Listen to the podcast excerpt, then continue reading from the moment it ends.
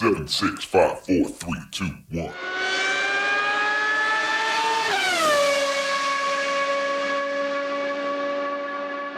Herzlich willkommen zu Formel 1, dem Podcast mit Christian, einem spanischen Formel 1-Fan. Und mit Frank, einem deutschen Formel 1-Fan. Wir sprechen über den großen Preis von Aserbaidschan in Baku. Und was war das für ein langweiliges Rennen, oder? ja, also eigentlich äh, ja, Stadtkurs, äh, ich weiß, das gefällt dir sehr, die Wahrscheinlichkeit von 100% mit dem Safety Car und so. Ja, der Kurs ist auch, toll. Der Kurs ist toll. Ja, ich meine jetzt das mit dem Safety Car, mit den Prozenten und so, ja. ja, ja Aber ja, das, okay, das war ja quasi gesichert und äh, auch nicht nur beim Qualifying, auch nicht nur beim ersten, beim zweiten, also überall war es irgendwie da. Trotzdem hat es irgendwie nicht so richtig gepasst, oder? Also irgendwie hat was Ja, und gefehlt. woran lag das? Woran lag das? Ich würde sagen, es lag im Wesentlichen daran, dass ähm, der äh, harte Reifen so lange gehalten hat und dass es einfach ein Einstop-Rennen war. Und man hat gesehen an Nico Hülkenberg, es hätte theoretisch auch ein Nullstop-Rennen werden können, weil der harte Reifen hält bis zum Ende. Und wenn ein harter Reifen, also wenn Ja. überhaupt ein Reifen über die komplette Renndistanz hält und, und einigermaßen äh, ja nicht nur nicht kaputt geht, sondern auch Rundenzeiten liefert, mit denen du einigermaßen äh, im wahrsten Sinne des Wortes über die Runden kommst, dann ist das natürlich immer so ein bisschen Killer für die Spannung.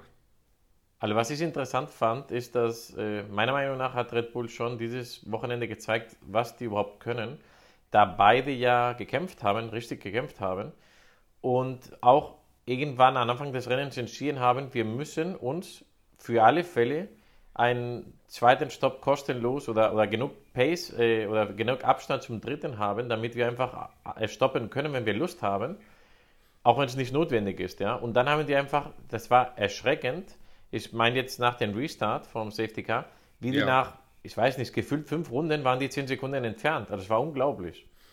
Ja, ist richtig. Die, äh, man hat das ja schon gesehen. Also Charles Leclerc ist von der Pole gestartet, dann ist Max Verstappen relativ schnell vorbeigekommen. Kurz danach ist Sergio Perez vorbeigekommen. Das war noch vor dem Safety Car.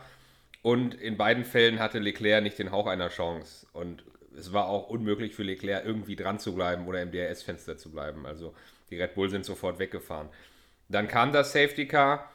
Ähm, Leclerc war auf 2, Perez dann eben auf 1 und, und da ist Verstappen noch äh, vor Aktivierung des DRS an Leclerc vorbeigegangen und die beiden Red Bull sind wieder abgezogen und am Ende ähm, war Verstappen auf P2 äh, gut zwei Sekunden hinter Sergio Perez im Ziel und dann war eine 19 Sekunden lange Lücke auf Charles Leclerc. Ähm, also ja, das hat einfach gezeigt, die Red Bull sind da in einer anderen Liga und ich weiß nicht, ob sie komplett am Limit waren oder ob beide noch ein bisschen Pace gehabt hätten, ob man beiden vielleicht motormäßig noch ein bisschen mehr Power hätte freischalten können. Ähm, aber im Prinzip hast du recht, ja. Sie, sie wollten sich einen Vorsprung rausfahren und haben miteinander gekämpft, haben also beide, äh, Perez und Verstappen, haben sich auch immer wieder gegen Rennende die schnellsten Runden gegenseitig abgenommen. Ähm, das heißt, die haben schon ordentlich Gas gegeben, ja. Da hast du recht. Also ich fand, also ich hoffe, dass die wirklich alles gegeben haben, weil sonst ist es ganz schlimm. Also Ja, die, ja. das logisch wäre ja zu denken, dass sie alles gemacht haben, weil wir kennen ja Verstappen und der hätte die schnellste Runde auf jeden Fall gerne gehabt und äh, hätte auf jeden Fall auch gerne gewonnen. Und das hätte er auch gemacht, auch wenn der Teamorder gewesen wäre, nicht zu tun, hätte er es Das denke trotzdem gemacht. auch. So, ja. aber, aber wenn das nicht so sein sollte, wenn die noch etwas haben, dann gute Nacht. Also es war schon so extrem, also keine Ahnung, es ist wie, wie fast immer in diesem Jahr, wenn du die zwei rausnimmst, ist es schön und spannend hinten. Das war auch lustig, wo du jetzt die schnelle Runde erwähnt hast. Das, äh, das war, glaube ich, für allen klar. Äh, ja, mal sehen, wer von den beiden sie holt. Wahrscheinlich Verstappen und so, ja, keine Ahnung. Und auf einmal, wenn ich, ob das dir aufgefallen ist, auf einmal war Alonso auch da. also auf Ja. einmal war Alonso Ja, auch ja. in der schnellsten Runde. Und da habe ich auch gedacht, okay, also was ist jetzt los? Weil, okay, dass dann ein Russell stoppt und sich die schnellste Runde holt oder jemand anderes, das äh, ja, kann passieren. Und dann hast du Softreifen und dann ist klar, dass du auch einen Verstappen die Runde wegnehmen kannst. Aber auf einmal war Alonso auf denselben alten Reifen auch äh, in der Lage mitzuhalten. War schon interessant. Ja, und Alonso ist auf P4 ins Ziel gekommen. Das war mehr oder weniger das bestmögliche Ergebnis für ihn. Hat sich damit zwischen die beiden Ferrari gesetzt und war bei der Zieldurchfahrt an Charles Leclerc dran. Äh, also, das ist schon, genau wie du sagst, wenn man die beiden Red Bull mal abzieht, ist es ein spannendes Rennen an der Spitze. Und hinter den beiden Red Bull ist das Feld wirklich eng zusammen, ja. Mir hat es leid getan wegen, also wieder mal, dass Leclerc jetzt das nicht geschafft hat. Das war eigentlich klar, aber er hatte jetzt äh, zweimal in Pole Position in diesen zwei, äh, ich will jetzt nicht anfangen mit den komischen Namen, einfach Rennen 1 und langes Rennen, ja, wie auch immer.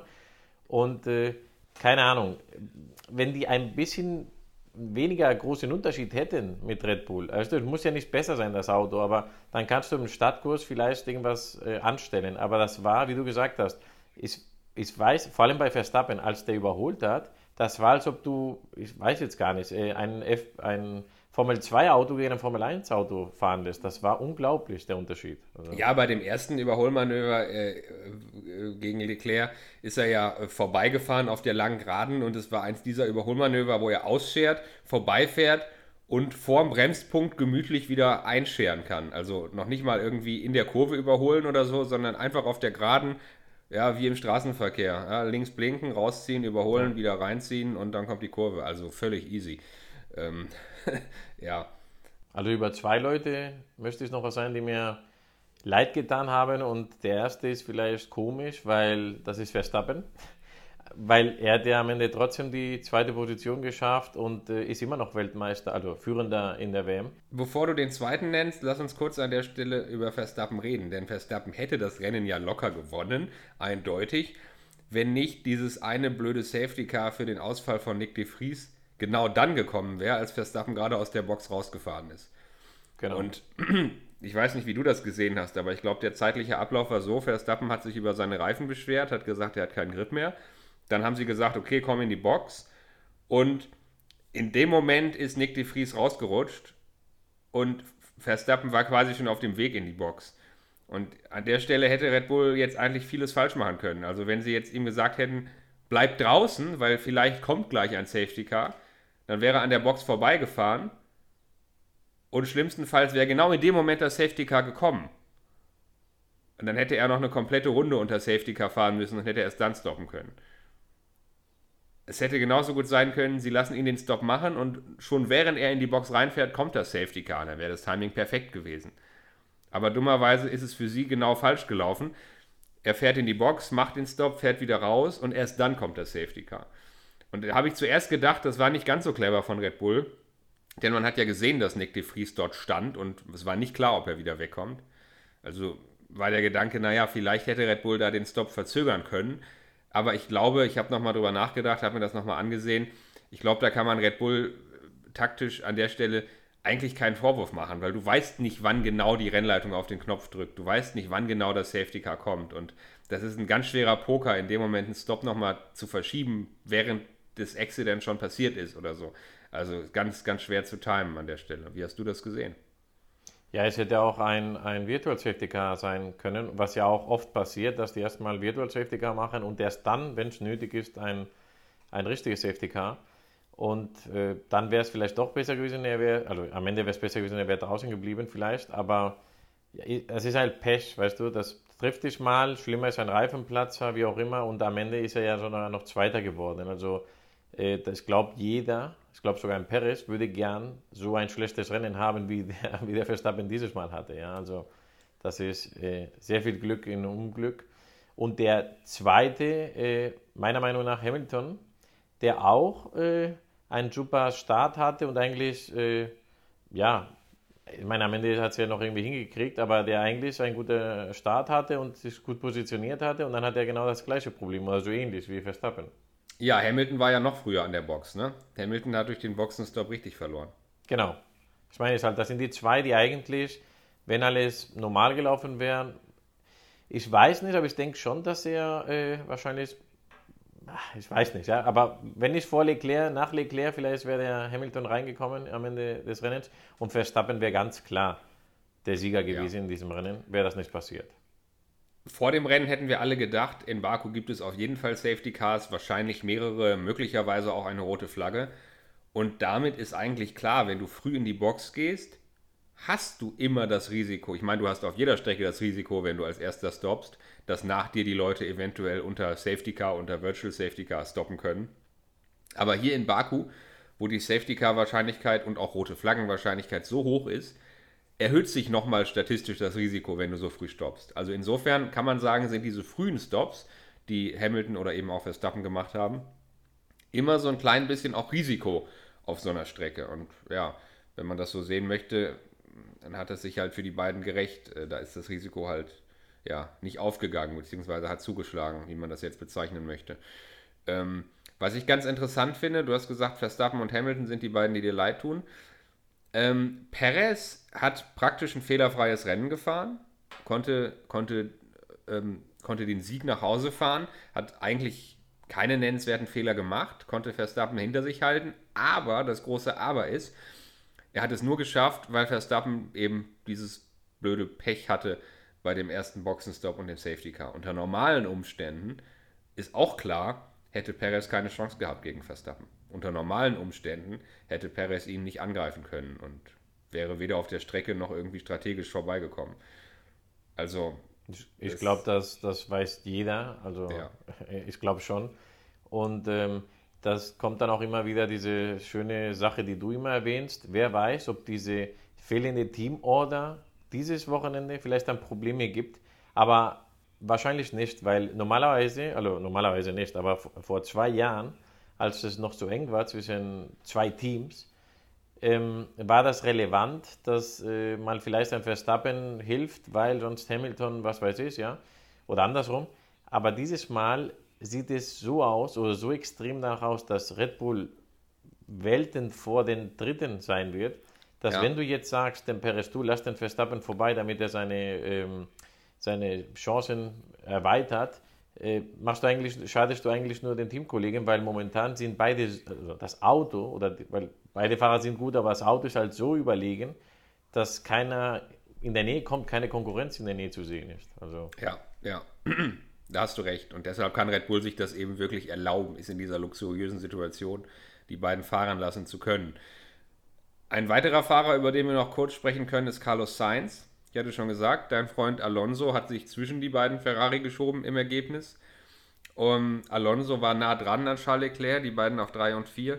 Und dann war eine 23 Sekunden lange Lücke auf Carlos Sainz im zweiten Ferrari. Das heißt, äh, Sainz ist überhaupt nicht klargekommen an diesem Wochenende und äh, war eigentlich das ganze Wochenende deutlich, deutlich schwächer als äh, Leclerc.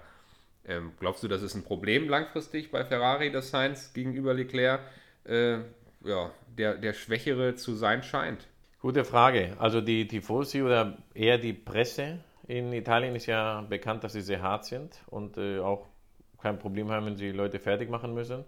Ich finde, Sainz ist so ein guter zweiter Fahrer, aber wozu willst du als Ferrari zum jetzigen Zeitpunkt, wo du dich darum, weißt du, du, du, du hast ja keine Option auf, auf Weltmeister und auch nicht in der Nähe momentan.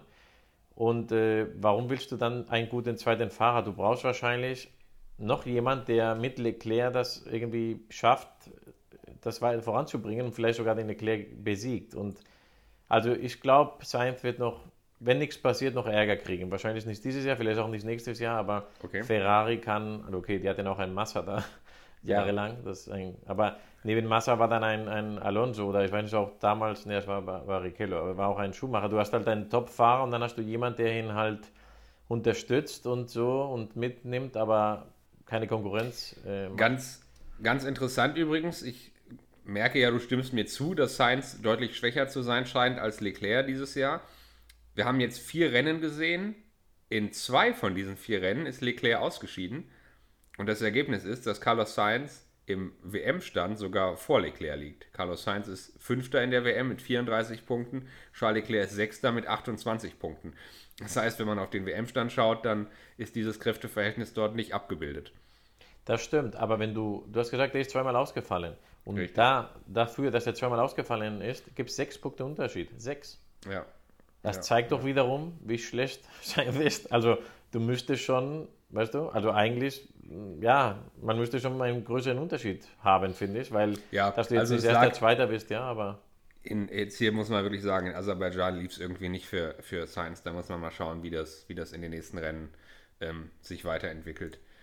Ich weiß nicht, ob man das in Deutschland mitbekommen hat. Es gab auch wohl Stress zwischen war nicht ob zwischen Alonso und Sainz, aber Alonso war angepisst von der Aktion, wo er Sainz also er hat gesagt, dass Sainz ihn rausgedrückt hat.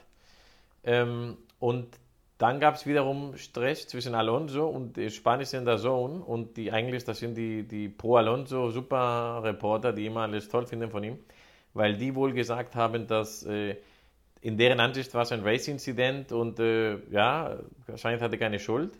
Und dann im Interview war der Alonso, also nach dem Rennen, sehr angepisst, also ironisch angepisst, hat nur mit Ja und Nein geantwortet und ganz am Ende hat er gesagt, naja, im, im Studio sind die wahrscheinlich anderer Meinung und, äh, und äh, wenn ich, wie er noch gesagt hat, ist einfach gegangen. Und dann hat der, der spanische Kommentator, der berühmte ohne Haare, dann gesagt, ja, ich weiß, worum es geht. Wir hatten einen kleinen Streit über WhatsApp. Also gab es wohl Stress innerhalb der spanischen okay. Medien. Also, Okay, interessant. Ja. Eine weitere Sache, über die wir noch kurz sprechen können, bevor wir zum Ende kommen, das generelle Format dieses Wochenendes. Es gab ja eine Neuerung. Es war wieder mal ein Wochenende mit Sprintrennen, das kannten wir schon, auch aus letztem Jahr. Aber dieses Mal gab es eben zwei verschiedene Qualifyings. Das Ergebnis vom Sprintrennen steht für sich und beeinflusst nicht die Startaufstellung am Sonntag. Und es gab bereits am Freitag ein Qualifying für die Startaufstellung am Sonntag und am Samstagmorgen dann ein Qualifying, ein Shootout für das Sprintrennen, das dann isoliert stand für sich. Ähm, man hatte sich dadurch erhofft, mehr Spannung in das Sprintrennen zu bekommen, weil die Fahrer noch mehr wagen können, da sie sozusagen nichts zu verlieren haben, weil das Ergebnis eben keine Bedeutung für den nächsten Tag hat. Aus deiner Sicht ist das aufgegangen oder sollte man das wieder zurückdrehen? Tja, das ist jetzt, äh, es war ein bisschen enttäuschend für mich, weil ich bin immer der Meinung, umso mehr äh, Rennen, umso mehr Qualifying, umso besser ist es. Äh, ganz, ich glaube, ohne Diskussion ist, dass es ist immer besser, ein Qualifying oder ein Rennen als ein ähm, Free Practice, weil das interessiert keinen. Okay, vielleicht ein paar Freaks, die dann wirklich gucken und was für eine Reifen und Long, Long Run und was weiß ich, aber es guckt dann keiner. Ja. Und ich glaube, für die Fans und auch für die, die Anbieter, die wollen lieber was haben, wo die Leute auch was gucken wollen. Ja? Also das ist meine Meinung, aber ich finde, in diesem Wochenende hat es mich ein bisschen enttäuscht, weil wir hatten dann quasi zweimal das Gleiche und aber es hat wieder damit zu tun, nicht mit diesem Format, sondern mit der Überlegenheit von Red Bull, meiner Meinung nach. Weil wenn du Red Bull rausnimmst, dann wäre es bestimmt schön gewesen zu sehen, was passiert und dann wärst du, okay, dann hat äh, Leclerc mal gewonnen, dann hat der mal gewonnen, aber sowas halt nur zweimal Red Bull gewinnt, zweimal, weißt du, irgendwie, ja, zweimal das Gleiche leider, ja, und trotz Safety Car und trotz äh, Stadtkurs war irgendwie die Spannung da nicht so richtig da. Also das war ein, ein langweiliges Wochenende, finde ich. Ja, wirklich schade, denn ich gebe dir recht, wir haben ja auch schon mal drüber gesprochen, genau wie du sagst, mehr Qualifying sind besser und mehr Rennen mit mehr stehenden Starts sind immer besser und immer spannender. Deshalb finde ich dieses Format eigentlich gut und auch jetzt die Neuerung, dass das Sprintrennen isoliert steht, finde ich eigentlich gut. Ähm, warum das jetzt gerade in Baku auf einer eigentlich vielversprechenden Strecke, auf einer eigentlich spannenden Strecke, warum das gerade hier in Baku nicht so richtig für Stimmung gesorgt hat, ja, ist eine gute Frage. Ich habe da keine Antwort drauf. Ganz einfach gesagt, manchmal ist es in der Formel 1 auch Zufall. Es gibt einfach spannende Rennen und es gibt auch einfach langweilige Rennen. Es gibt einfach Rennen, da sind die Fahrer alle fit und keiner fährt in die Wand. Und es gibt einfach Rennen, da ist man in der Startaufstellung von vornherein so sortiert, wie auch äh, es dem der Performance entspricht, sodass auch im Rennen keine ganz großen Aufholjagden und Überholmanöver zu erwarten sind. Ja, und wenn dann taktisch nichts dazukommt, was irgendwie für Spannung sorgt, dann ist das leider so in der Formel 1. Das gibt es aber seit, seit Jahren und Jahrzehnten, ja, diesen Effekt, dass es auch einfach manchmal langweilige Rennen gibt. Und irgendwie war das jetzt am Wochenende in beiden Rennen so, dass so die ganz große Spannung selten aufkam. Das stimmt, da gebe ich dir recht, aber trotzdem, hättest du dich dahingesetzt, hättest das äh, Free Practice 2 und 3 dann geguckt? Nein, oder? Nein, also, da hast du recht. Ja, deswegen, also am Ende ist es besser für dich. Wenn du Lust hast, kannst du es gucken und besser für die der Zone und äh, wie die auf Sky, wie die auch immer alle heißen, weil die auch das dann besser verkaufen können. Wir als Extremfans, die sogar einen Formel 1 Podcast haben, gucken natürlich immer alle Free Practice und alles, was wir sehen können. Ja, genau, richtig. Nein, da hast du völlig recht. Übrigens, das Witzigste im, im negativen Sinne, ja, witzig ist das falsche Wort, aber das Absurdeste, die krasseste Situation des ganzen Rennwochenendes für mich, ähm, ganz kurz vor Schluss, beim allerletzten Boxenstopp. Letzte Runde, ein Auto kommt in die Box, Die Kamera zeigt im Großformat die Boxeneinfahrt. Und was sehen wir da? Wir sehen Medienvertreter, Menschen, Fotografen auf der Fastlane in der Boxengasse. Da stehen Menschentrauben rum und bauen schon für die Siegerehrung die äh, Nummern 1, 2 und 3 und diese, diese Fotoecke, ähm, wo, die, wo die Fahrer aussteigen für die Siegerehrung, wird schon aufgebaut. Und es stehen noch, während das Rennen läuft, stehen Leute in der Fastlane, in der noch offenen Boxengasse. Also, und nicht nur ein oder zwei Personen. Und nicht nur ein oder zwei, sondern eine, eine ganze Menschentraube. Und springen da auf die Seite, während das Auto da reinfährt. Richtig knapp, das hätte, ich sag's mal, ich sag's mal knallhart, das hätte Tote geben können. Ja, das war wirklich knapp. Stell dir mal vor, äh, der Fahrer erschreckt sich in dem Moment, kommt vielleicht ins Straucheln, kommt vielleicht ins Rutschen. Also nicht auszudenken, das ist richtig gefährlich und es ist einfach extrem unprofessionell. Also bei dem strengen Protokoll, was die FIA an der Rennstrecke hat, ähm, ist es einfach unentschuldbar und extrem unprofessionell, dass sowas passieren kann.